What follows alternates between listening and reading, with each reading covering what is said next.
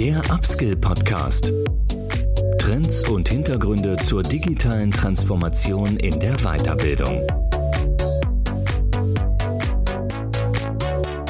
Herzlich willkommen zum Upskill Podcast. Mein Name ist Andreas Bersch.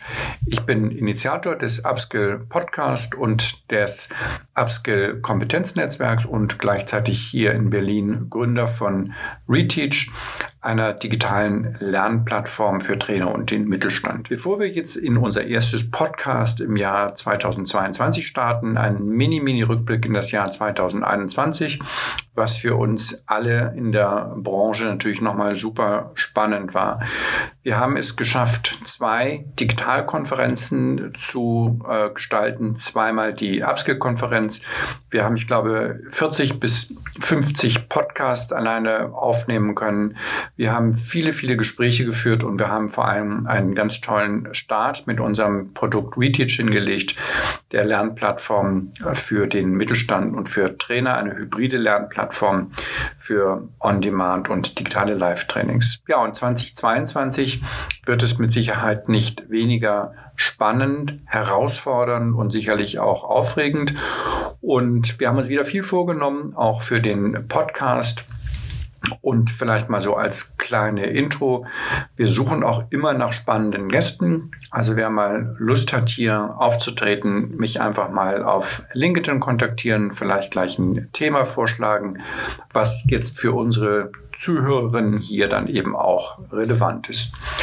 Im ersten Podcast heute geht es nochmal um das Thema Lerntransfer. Ich habe das äh, seit vielen, vielen Monaten geplant, das Gespräch mit Ina Weinbauer-Heidel vom Institut für Transferwirksamkeit. Das hat ein paar Mal nicht stattfinden können, aus terminlichen Gründen und dann aus Krankheitsgründen. Und jetzt endlich haben wir es geschafft, Anfang der ersten Januarwoche dieses Podcast aufzunehmen.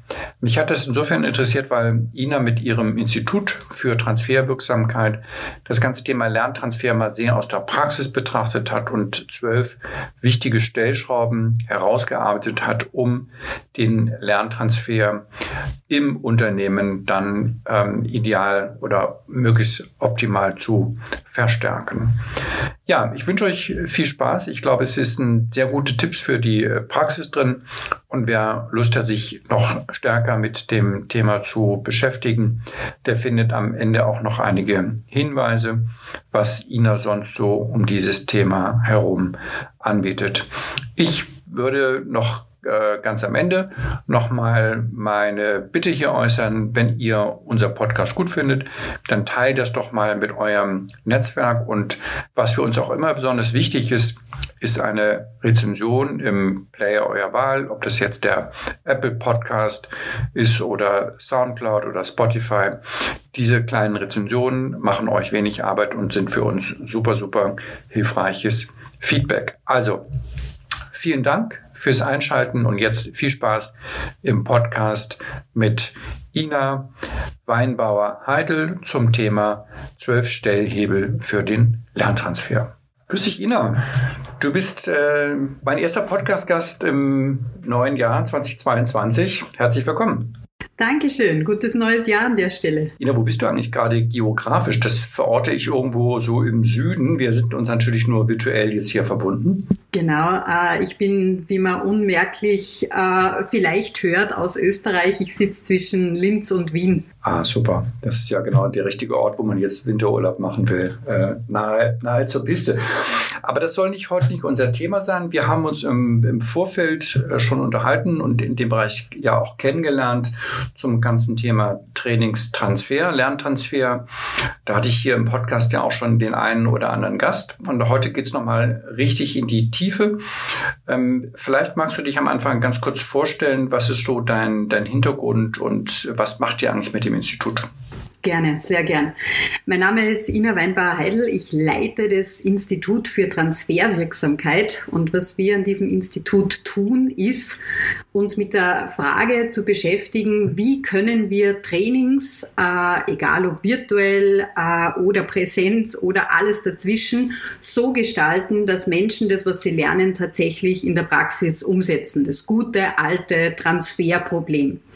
Das Schöne ist nämlich, dass die Transferforschung Äh, ja so hm, circa 120 Jahre auf dem Buckel hat. Also die weiß sehr, sehr genau, wovon es abhängt, ob Menschen das, was sie lernen, tatsächlich anwenden.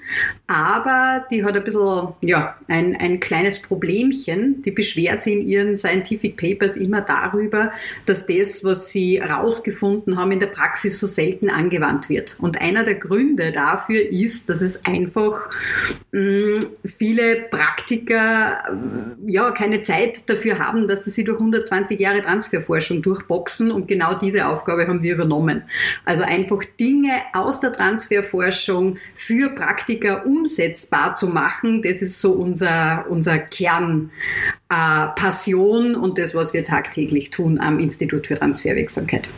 Ach super, da haben wir jetzt die kleine Aufgabe, 120 Jahre in 45 Minuten zu überführen und das Ganze noch mit, ähm, mit Praxisbezug, äh, weil wir was natürlich jetzt, ähm, wir haben ja hier eigentlich äh, zwei, ich sag mal, zwei Typen von Zuhörerinnen. Das eine sind äh, selbst Trainer oder Seminaranbieter, die natürlich immer damit konfrontiert sind, wie kann ich eigentlich meine äh, Trainings, und wir sprechen natürlich hier primär mal über digitale Trainings, aber das müssen wir heute gar nicht so trennscharf abschichten. Und dann auf der anderen Seite natürlich die in den Organisationen, in den Unternehmen arbeiten und Trainings beauftragen und sich natürlich auch immer die Frage stellen, wie kann ich eigentlich hier den, den Lerntransfer ähm, erhöhen. Jetzt sind wir ja hier in einem Audioformat. Lass uns mal versuchen, das so ein bisschen zu gliedern, eine gewisse Reihenfolge herzustellen an der wir und unsere Zuhörerinnen uns dann entlanghangeln können. Gerne.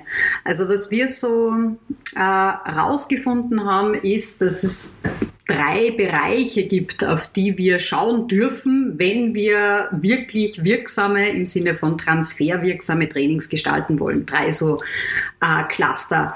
Das erste ist quasi so die Homezone aller jener, die wirklich professionell sich mit dem Thema Training beschäftigen, das Trainingsdesign. Also wie gestalte ich das Training? Wie mache ich es interaktiv? Wie binde ich die Teilnehmenden ein? Das ist so der Bereich, wo wir uns in unserer Homezone bewegen. Der zweite Bereich sind die Teilnehmenden. Auch da schauen wir insbesondere in digitalen Zeiten immer mehr hin. Das heißt, wie können wir die motivieren? Äh, wie schaffen wir es, dass die das Gefühl bekommen, die Skills wirklich zu beherrschen? Also so dieser Bereich da gibt es einige Stellhebel. Und jetzt kommt's, und das ist wahrscheinlich der Bereich, der mich am meisten überrascht und auch gefordert hat zu Beginn. Das ist nämlich der Bereich der Organisation. Denn jeder Teilnehmer, jede Teilnehmerin, die in einem Training äh, ist, kommt irgendwann wieder zurück in ihr Unternehmen und trifft dort auf ein soziales Umfeld, seien es Vorgesetzte oder Kolleginnen. Und es wird sich früher oder später die Frage stellen, naja, wie komme ich denn dort an mit meinen meinen neuen Skills, mit den, neu, mit den Ideen, die ich im Training äh, erworben habe, Dinge neu zu tun. Es kann ja sein, dass durchaus der, äh, die Führungskraft sagt, eh nett, was du da in diesem Programm gelernt hast. Bei uns im Unternehmen geht es aber völlig anders. Das funktioniert bei uns so nicht. Wir machen es wie, wie immer. So als ein Beispiel. Und da sehen wir, ganz stark, dass diese, dieser organisationale Bereich äh, ganz häufig Teilnehmende resozialisiert, also wieder auf das alte Verhalten quasi zurückwirft und wir damit da einen ganz einen großen Bereich haben, auf den wir uns fokussieren dürfen. Das war so eines meiner größten Learnings, die Bedeutung des organisationalen Bereichs. Und in diesen drei Bereichen gibt es jetzt verschiedene Stellhebel. Insgesamt sind es zwölf bei uns, an denen man mit sehr, sehr einfachen Tools gut drehen kann und damit die Wirksamkeit systematisch steuern kann. Super. Wollen wir das jetzt in dieser Reihenfolge 1, 2, 3 durchgehen? Ähm, ist das der beste Weg oder fangen wir hinten an mit drei, die Organisation? Das überlasse ich mal dir. Ich würde mal sagen, ähm, lass uns doch einfach die kompliziertesten Dinge äh, gleich zu Beginn besonders einfach machen. Das hat sich typischerweise bewährt. Denn sehr, sehr häufig äh, werde ich gefragt, naja, wenn wir zum Beispiel uns das Thema Führungskräfte anschauen. Stellen wir, stellen wir uns vor, ich bin ein Trainer, äh, ein Verkaufstrainer, der extern das Unternehmen trainiert und jetzt kommt da eine Transferforscherin, die sagt, naja, die Führungskräfte sind entscheidend. Ich habe aber überhaupt keinen Kontakt zu den Führungskräften als Trainer? Also wie soll ich dafür sorgen, dass die Führungskräfte der Teilnehmenden denn den Transfer unterstützen? Denn aus der Forschung wissen wir, die haben einen unglaublich großen Einfluss. So, und das klingt jetzt zu Beginn ja fast ein bisschen unmöglich, wie wenn es da keine Möglichkeiten gäbe. Tatsächlich aber gibt es eine Menge, Menge, Menge Tools, die man hier nutzen kann. Ein ganz konkretes Beispiel ist, ich kann als äh, Trainer, äh, das ist ein Tool, ja, das, das hat mich total überrascht, weil es so einfach ist. Ich kann als Trainer vorab zum Beispiel einen Self-Check an die Führungskräfte ausschicken.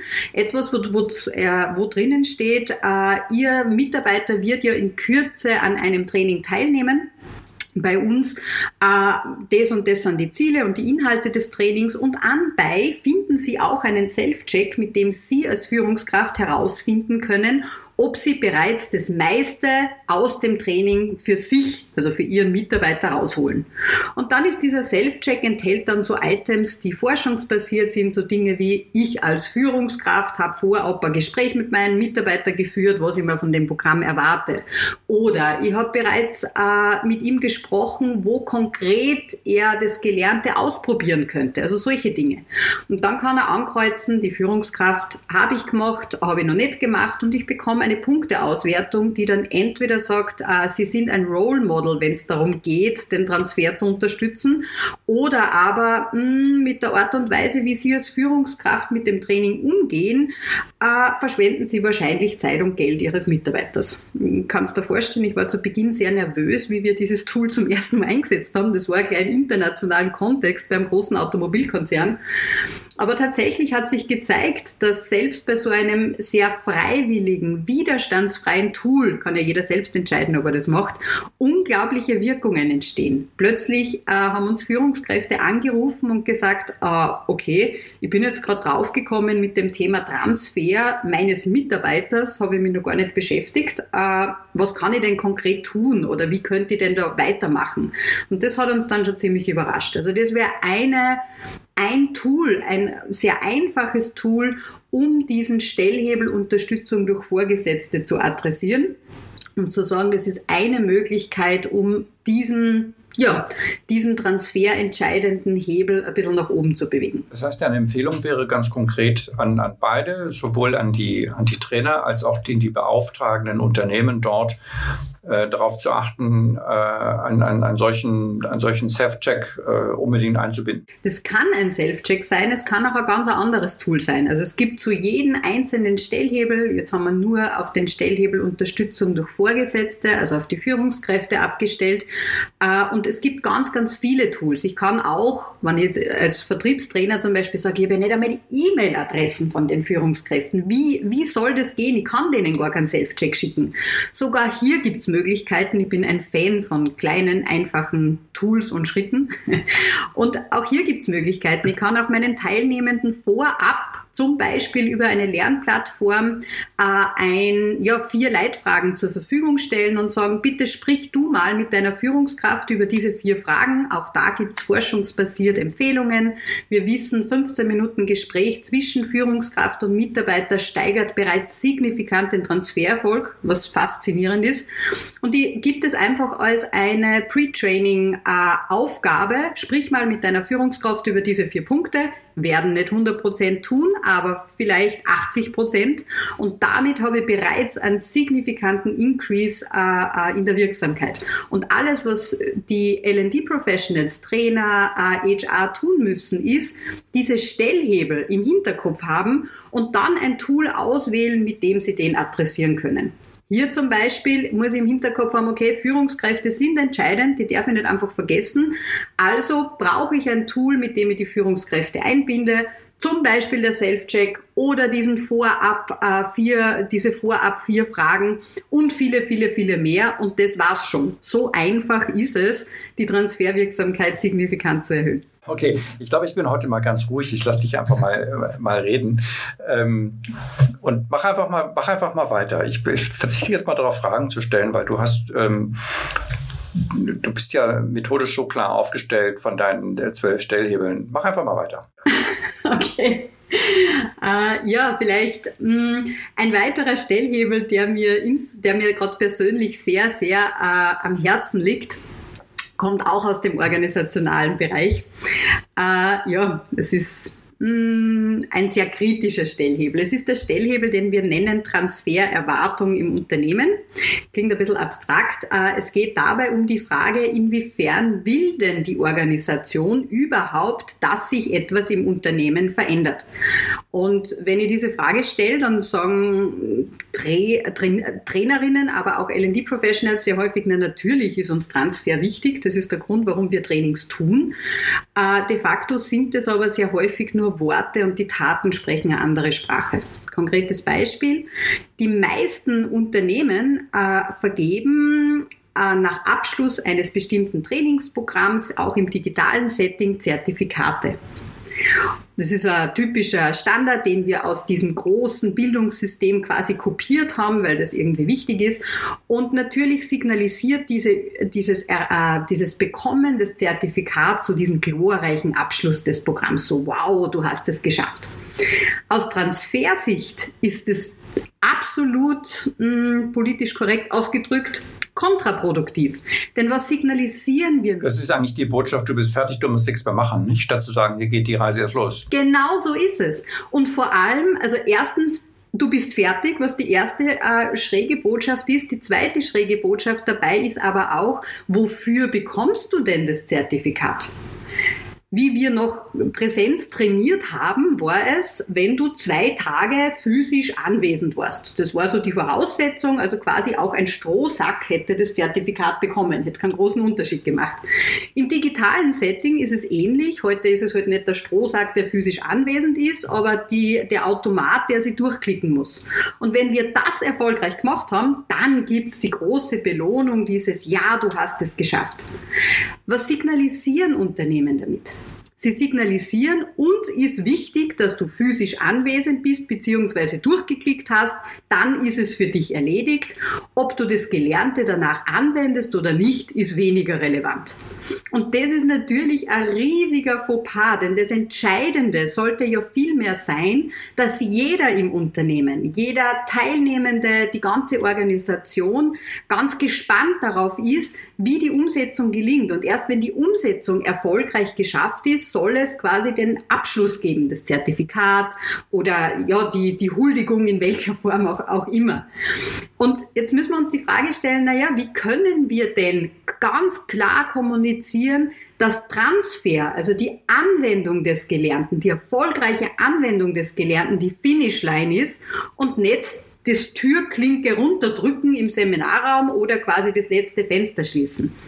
Und auch da gibt's wieder verschiedenste Tools. Also eine Möglichkeit ist, die sehr häufig bei so mittelgroßen Programmen oder größeren Programmen eingesetzt wird, dass es am Ende, äh, also quasi nach Abschluss eines Programms, äh, eine, eine Umsetzungspräsentation oder eine Success Pitch, wie auch immer man das nennen äh, möchte, gibt, wo Teilnehmende zeigen, was konkret sie erfolgreich umgesetzt haben, was ihnen das gebracht hat, welche Erfolge sie damit erwirken konnten und dafür bekommen sie das Zertifikat. Also Zertifikat für Umsetzungserfolge Erfolg statt einfach absolviert.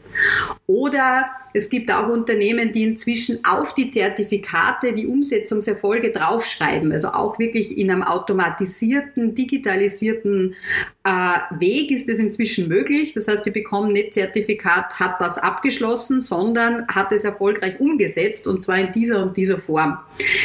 Ja, äh, auch im Punkto Evaluierung ist das natürlich ein Riesenthema, dass wir nicht einfach nur fragen dürfen, hat es dir eh gefallen oder hast du bis zum Ende durchgehalten, sondern ist es wirklich, konntest du es wirklich erfolgreich umsetzen?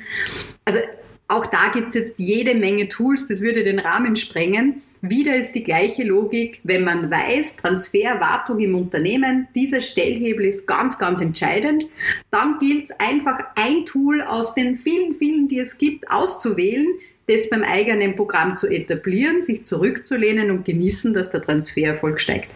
Hm. Aber so ganz äh, einfach ist das ja in der Praxis dann vielleicht doch nicht. Also ich finde das jetzt, also erstmal vielen Dank, extrem äh, logisch und auch klar. Und für mich stehen eigentlich diese beiden Stellhebel, die du jetzt mal exemplarisch genannt hast, ja auch irgendwo in der Verbindung, ja, weil diesen ähm, eigentlich den, den Proof, dass es dann umgesetzt wird, kann ja eigentlich idealerweise der Vorgesetzte leisten. Nicht, dass er sagt, der, die Umsetzung hat stattgefunden und ich habe sie auch irgendwo gemessen, bewertet, festgestellt, wie auch immer. Nur eine Möglichkeit so. Also irgendwo ist das alles sehr plausibel. Aber warum, wenn es so einfach wäre oder wenn es so einfach ist, ja, warum scheitern wir trotzdem in der Praxis? Ja, liegt es jetzt, ähm, woran liegt es? Und, und äh, was sind eigentlich die Stellhebel, um die Stellhebel wiederum zum Laufen zu kriegen? äh, wunderbare Frage und vor allem, ja, ich, ich habe mir die Frage so lange selbst gestellt, äh, weil tatsächlich, ich bin ja selbst auf dieses ganze Thema erst gekommen, weil ich in meinem Job in einer Business School äh, irgendwie unzufrieden war. Also ich habe äh, MBE-Programme für Führungskräfte entwickelt, waren super gebucht, haben sie super verkauft, aber es war so dieses innere Gefühl, mh, mm, eigentlich müsste da mehr drin sein. Also jedem gefällt's, jeder hat Spaß daran, jeder kauft's, aber irgendwie be bewegt sich im Punkto-Verhalten zu wenig.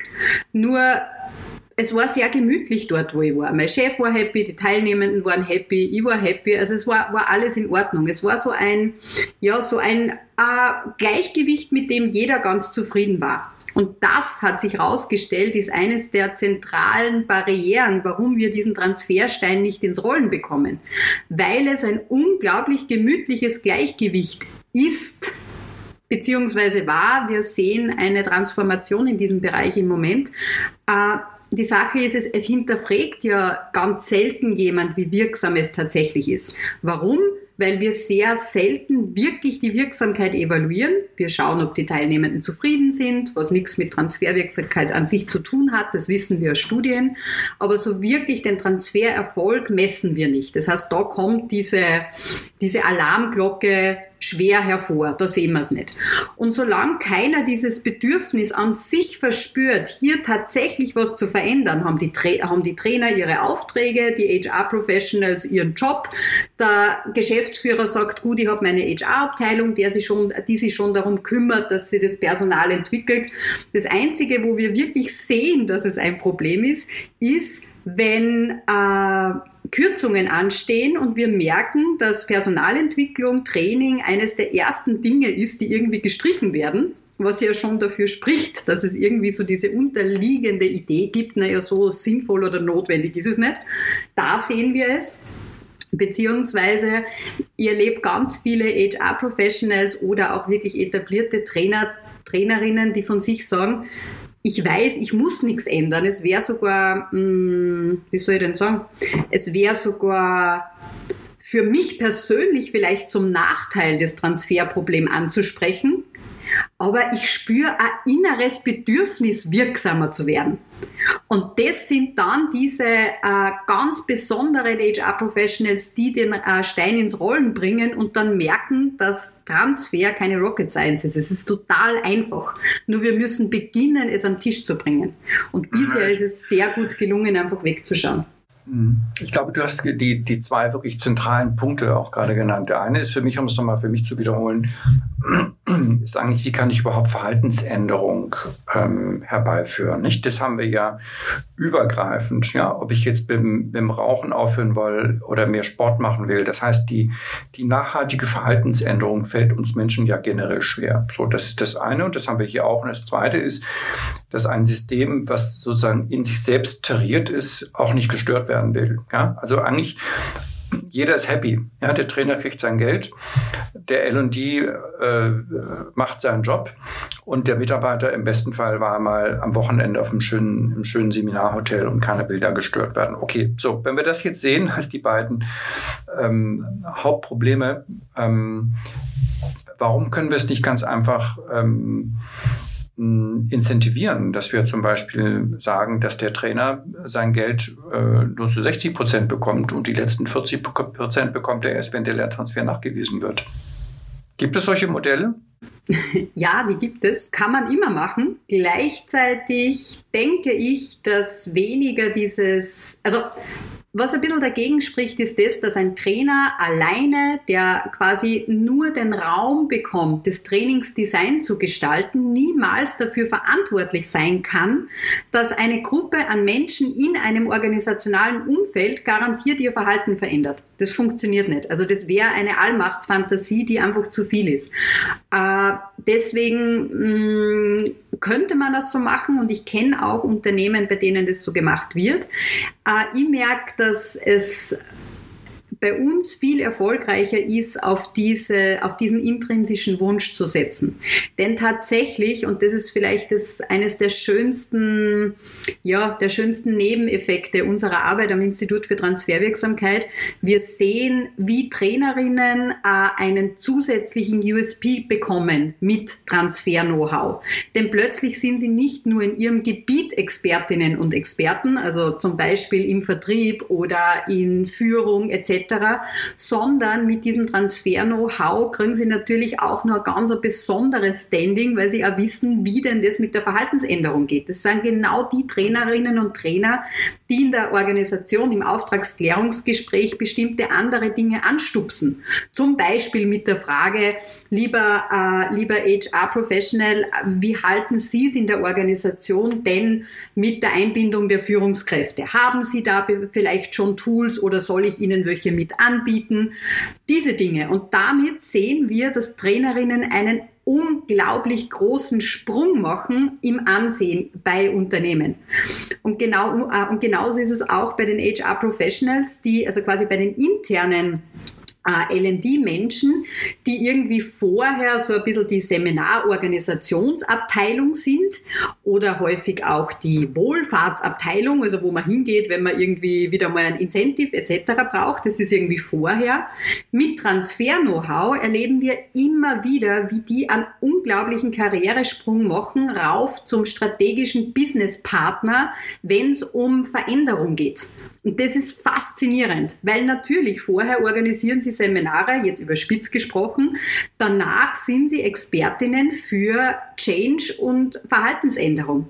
Und das mit relativ einfachen forschungsbasierten Tools. Und deswegen ist mein Ansatz viel mehr darauf zu setzen, also auf diesen inneren Wunsch, ich will, dass meine Arbeit mehr ist als einfach nur Menschen bespaßen oder irgendwie äh, ja, ein bisschen Training machen, sondern ich möchte dann an Business Impact leisten. Ich möchte Menschen wirklich befähigen. Und die haben einen Zug, das ist faszinierend, das sehen wir immer wieder. Okay, super, verstehe. Das heißt, du setzt eigentlich dann auch auf so eine Art Zertifizierung, nicht? Einmal der Trainer und auch der LD-Professionals und auch auf die damit äh, oder vielleicht damit verbundene Motivation. Okay, lass uns noch mal ein bisschen zurück aus der Metaebene wieder in die, äh, in die Praxis der, der Stellschrauben gehen. Von den zwölf Stellschrauben, nimm ruhig noch mal ein paar auf, die, wo du jetzt meinst, die eigentlich besonders wichtig sind und auch vielleicht äh, so von der, von der Machbarkeit äh, jetzt auch nicht so ganz, ganz am, am, oberen Ende sind, also die man auch schnell umsetzen kann. Ja, sehr gern. Dann würde ich mal, also eine Frage, die ich ganz häufig gestellt bekomme, ist, Ina, wenn ich ganz schnell ein Transfer-Tool brauche, um wirklich schnell den Transfer zu boosten, äh, welchen Stellhebel nehme ich denn dann? Also was ist so der Quick-Win-Stellhebel? Und hier ist die Antwort der Stellhebel Transferplanung. Das ist einer im, Trans äh, äh, im Trainingsdesign-Bereich. Transferplanung äh, beschäftigt sich mit der Frage, verlassen die Teilnehmenden des Training digital oder Präsenz mit einem ganz konkreten Schritt-für-Schritt-Plan, was sie als nächster tun werden. Das klingt jetzt ein bisschen banal, äh, allerdings erlebe ich das in den seltensten Trainings, denn die meisten Trainings enden ja eher so mit der Feedbackrunde, so wie hat es dir denn gefallen? Und sehr häufig fällt hier der Satz, äh, war super, hat mir total gut gefallen, ich möchte jetzt die Unterlagen für mich nochmal in aller Ruhe durcharbeiten. Fakt ist, das wissen wir aus der Forschung, wobei wir da wahrscheinlich nicht einmal Forschung brauchen würden, sondern einfach nur unsere eigene Wahrnehmung.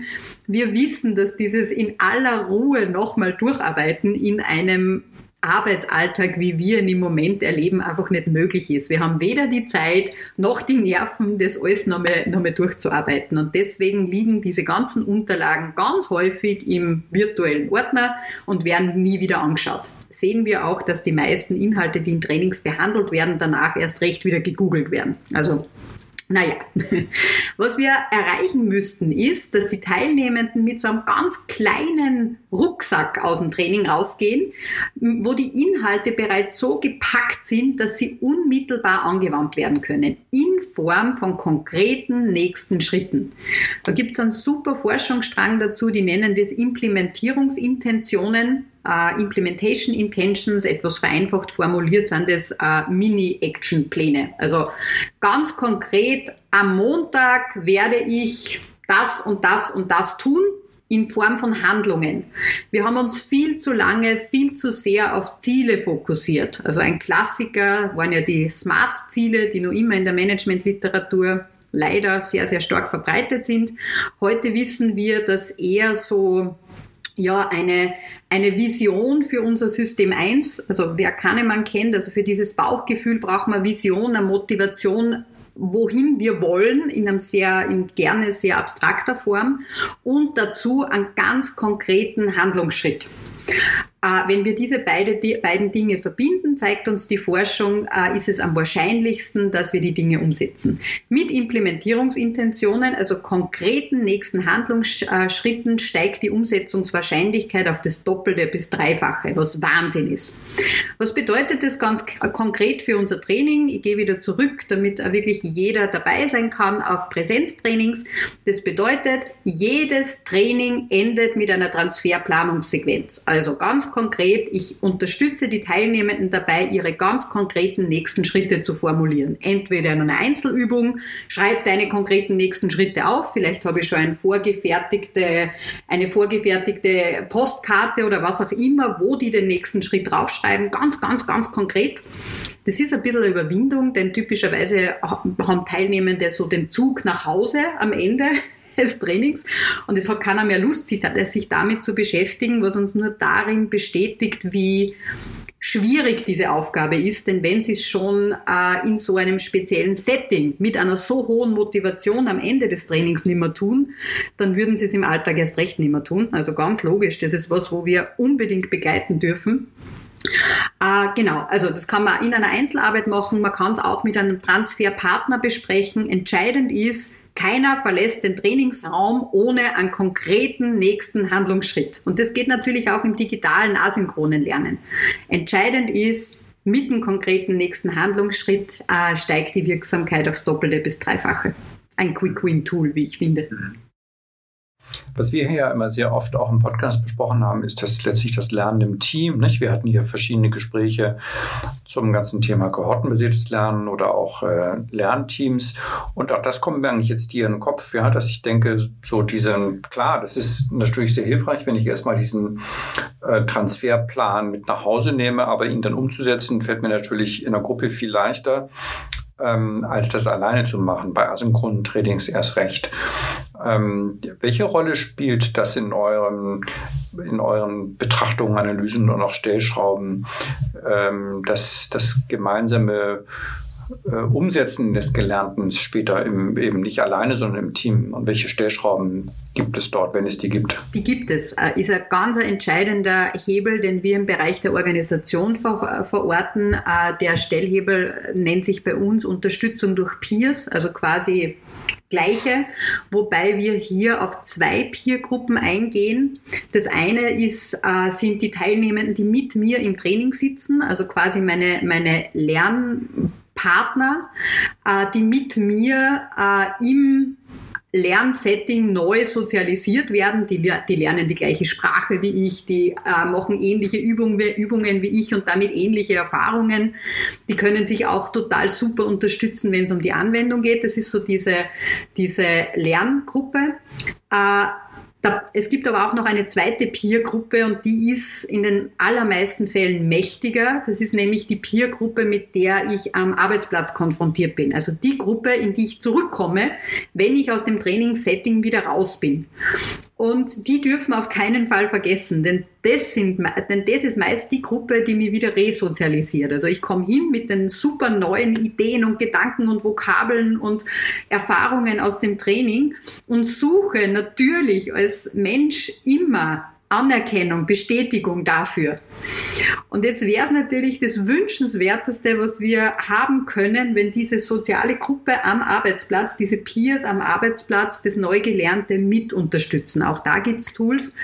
Äh, und man kann sie, wenn man auf diese Gruppe gar keinen Zugriff hat, wieder mit der Trainingsgruppe behelfen, indem man quasi diese, diese neue Verhaltenspflanze mit Hilfe der äh, Teilnehmenden in der Lerngruppe ein bisschen ein bisschen abschirmt, ein bisschen abstützt. Das ist das, was wir klassischerweise kennen mit, dem, äh, mit den Erfahrungsaustauschrunden, wo man bespricht, was, was ist bei dir gelungen, was ist bei dir gelungen äh, und sich so bestärkt in dieser Gruppe. Entscheidend sind die Peers in jedem Fall. Und ich finde das also das merke ich insbesondere bei dem Trend zurzeit in Richtung Digitalisierung und asynchronen Lernen, dass wir sehr häufig darauf vergessen, dass also wie entscheidend die Peers äh, äh, sind, wenn es um erfolgreiches Lernen geht. Mhm.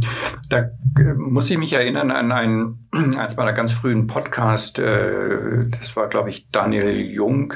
Der ist so recht bekannt geworden durch seine Mathe-Tutorials, nicht? Der richtet sich jetzt eher an Schüler, so der Mathe-Erklärbär.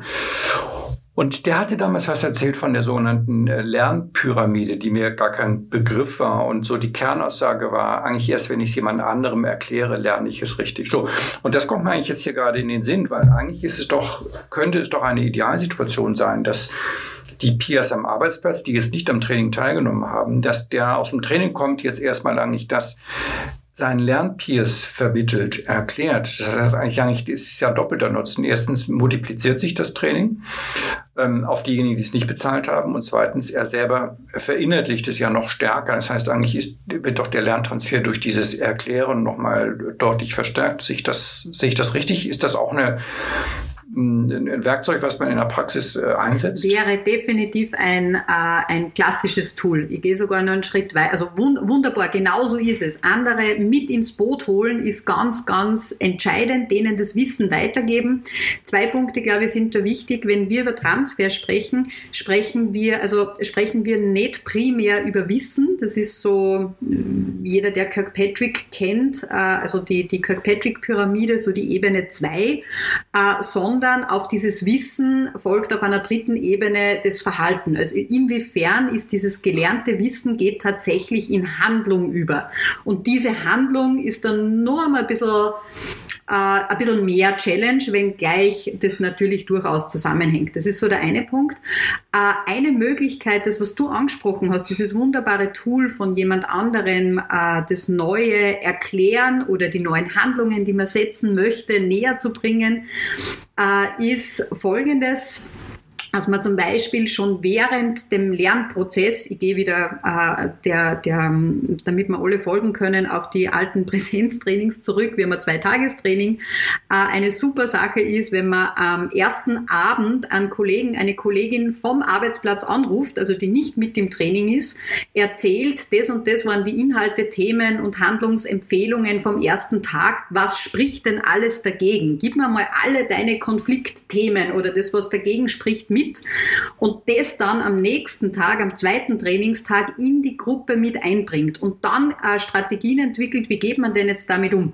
Dann wird dieser Widerstand, der vielleicht von der natürlichen Gruppe am Arbeitsplatz kommt, schon vorab im Training auf, äh, aufgenommen und ich kann Gegenstrategien entwickeln, um nachher wirklich smooth in den Arbeitsalltag reinzugehen. Also das wäre noch eine Steigerung. Ein ganz kleines Tool äh, kann auch sein, kann man verbinden mit dem Stellhebel Transferplanung, eine Übung am Ende des Trainings, wie erzähle ich es meinen Kolleginnen. Also wirklich jeder Teilnehmer bereitet sich darauf vor, wie begeistere, wie begeistere ich jetzt andere, meine Kolleginnen oder auch meinen Vorgesetzten, äh, von meiner neuen Handlungsidee. Wie bringe ich die mit an Bord? Also so eine Möglichkeit. Oder schon als Vor, äh, also als quasi Pre-Work kann ich bereits meine Kolleginnen am Arbeitsplatz interviewen und sagen, äh, ja, ich gehe ja jetzt demnächst in ein Konfliktmanagement-Training und eine Aufgabe äh, dort ist, ich soll mir drei Fragen von euch holen, die ich mit Hilfe des Trainings kläre. Damit habe ich die Kolleginnen stellvertretend vorab schon eingebunden und kann denen nachher die Antworten zurückspiegeln, wäre ein weiteres Tool. Also du siehst, es ist viel möglich. Super. Lass uns ganz am Ende, wir sind leider schon fast durch, nochmal auf das äh, Thema asynchrones Lernen kommen. Du hast gerade so ein bisschen gesagt, der, der neue Trend, es ist ja gar kein Trend mehr, ist gar nicht mehr neu, es, es geht jetzt einfach in die Breite. Ähm, aus meiner Sicht geht es jetzt eben auch sehr stark in den Mittelstand. Nicht? Asynchrones Lernen bei den Corporates gibt es schon lange. Der Mittelstand entdeckt das Thema gerade so ein bisschen ähm, und stellt sich wahrscheinlich jetzt auch die Frage, ähm, was sind denn eigentlich die spezifischen Probleme und auch Stellschrauben beim asynchronen Lernen? Vielleicht kannst du da nochmal ähm, so ein, zwei Punkte herausheben, die dir besonders äh, wichtig sind und wo du auch siehst, jetzt einfach in der Praxis der letzten Monate, wo dann eben doch das asynchrone Lernen ähm, auf Probleme stößt? Äh, also ich sehe sowohl Probleme als auch riesige Chancen, darf man vielleicht dazu sagen. Äh, Im Grunde genommen geht es ja, äh, ja immer um die gleiche Frage, nämlich wie schaffe ich es, dass Menschen ihr, also ihr Verhalten aufgrund von Lernimpulsen verändern. Und ob diese Lernimpulse jetzt aus einem Seminarraum kommen oder aus einem Computer, wo jemand davor sitzt oder aus einem Computer, wo keiner davor sitzt und ich das asynchron mache, ist von der, also von der Logik, wie der Mensch in puncto Verhaltensänderung tickt, grundsätzlich nicht so unterschiedlich. Das bedeutet, dass wir in der Transferforschung sehen, dass jene Hebel, die im Präsenztrainings gelten, also unterstützen die Vorgesetzten, äh, wie schaut's mit den Peers aus, gibt es eine Transferplanung, gibt es sowas wie aktives Üben, also diese, diese zwölf Stellhebel, gelten im äh, Präsenztraining genauso wie im asynchronen äh, digitalen Training genauso wie, also das ist, das ist relativ ähnlich. Äh, der Unterschied ist lediglich, wie können wir diese Stellhebel äh, adressieren. Denn zum Beispiel ist es natürlich, ein weiterer äh, Stellhebel ist äh, aktives Üben, also wirklich diese Handlung, die wir nachher erfolgreich im Arbeitsalltag leben wollen, schon im geschützten Trainingssetting zu tun. Im Seminarraum gibt es natürlich da bestimmte Möglichkeiten, die wir im asynchronen Training vielleicht nicht haben oder die wir viel mehr haben. Denn natürlich haben wir zum Beispiel im asynchronen Training die Möglichkeit, äh, Simulationen zu äh, fahren, die wir im Seminarraum nie machen konnten. Ich äh, spreche nur von den, äh, von den Vorbildern hier im, im, in den Flugsimulatoren. Also wenn ich Piloten in einem Seminarraum sitzen habe und jeder spielt das auf seinem Sessel, ist niemals so effektiv, wie wenn ich die wirklich in einen Simulator reinsetze. Insofern würde ich sagen, es ist einfach anders, aber es ist über beide Quellen Verhaltensänderung. Und das, was wir eigentlich verstehen müssen, ist, wie findet Verhaltensänderung bei Menschen statt und das mit entsprechenden äh, Tools zu adressieren. Und das geht in beiden Fällen. Das heißt, für dich ist auch, um jetzt dieses äh, unsägliche Thema Covid doch nochmal hier einzuführen, ist eigentlich die digitale Zukunft im, im, Lernen gar keine Bedrohung, sondern eigentlich eine zusätzliche, zusätzliche Chance. Definitiv. Also ich, bin ein Fan von Hybrid, um mir aus beiden Welten das Beste rauszuholen. Also ich ganz, ganz persönlich. Äh, es möglich ist es definitiv und wirksam ist es auch. Das sehen wir in den, in den Studien. Äh, was, glaube ich, wertvoll ist, ist sich anzuschauen, wo sind die Stärken in Präsenz. Dort haben wir zum Beispiel dieses Phänomen der uh, Socially Shared Regulation, also dieses, uh, dieses Sein in einer Gruppe, die dazu führt, dass man mehr Durchhaltevermögen hat. Das ist einfach so, wenn Menschen rund um mich sitzen und alle sind ganz fest am Arbeiten, dann habe ich selbst viel, viel mehr Willenskraft oder Volition, wie wir das nennen, um eben mich nicht ablenken zu lassen oder vorzeitig den Hut drauf zu haben. Im asynchronen digitalen Lernen haben wir das weniger. Im Moment. Aber wir können das äh, ohne Probleme technisch auch dort umsetzen. Genauso wie wir zum Beispiel im, äh, natürlich im Präsenztraining sehen, naja, also mit so zeitlich gestaffelten Lernnuggets ist es einfach organisatorisch weniger möglich, obwohl wir wissen aus der Forschung, dass das natürlich wirksamer ist. Dort können wir wieder aus dem digitalen äh, Lernen äh, diese Elemente rauspacken. Wenn wir beginnen, aus beiden Welten das Bessere rauszuholen, dann ist das nur Chance und in keinster Weise ein Nachteil. Ach, super. Ähm, Ina, macht doch am Ende noch ruhig mal ein bisschen äh, Eigenwerbung. Wenn man jetzt äh, überzeugt ist von dem, was du da alles erzählt hast, wie unterstützt du denn ganz konkret äh, Trainer und auch L&D Professionals und äh, was ist so ein typischer Anknüpfungspunkt, um euch mit euch ins Arbeiten zu kommen? Also ich denke, wenn äh, jemand sagt, okay, diese, diese zwölf Stellhebel-Sache, das, das macht mir Lust, dass ich dann tiefer eintauchen möchte, gibt's äh, drei Möglichkeiten. Das erste ist, äh, ich lese ein Buch. Es gibt äh, ein Buch auf Deutsch und Englisch, äh, was Trainings wirklich wirksam macht, wo die zwölf Stellhebel beschrieben sind und damit kommt man relativ weit. Was dort fehlt, ist die soziale Kohorte, dieses Durchhaltevermögen, dieses individuelle Fragen stellen, wo man sagt, okay, das möchte ich auch noch noch gibt es die Möglichkeit, zu unserem Transfer Fast Track zu kommen. Das ist ein drei Stunden Online-Training, wo man quasi so diesen Schnellstart in die Welt der Transferwirksamkeit äh, äh, hinlegen kann, wo man rausgeht und dann sagt, okay, ich habe über 50 Best Practice Tools und ich bin jetzt on Transfer Fire. das ist so eins unserer großen Themen. Transfer Fast Track. Oder aber man sagt, ich möchte jetzt wirklich Experte auf dem Gebiet sein, ich möchte mal einen zusätzlichen USP anlegen.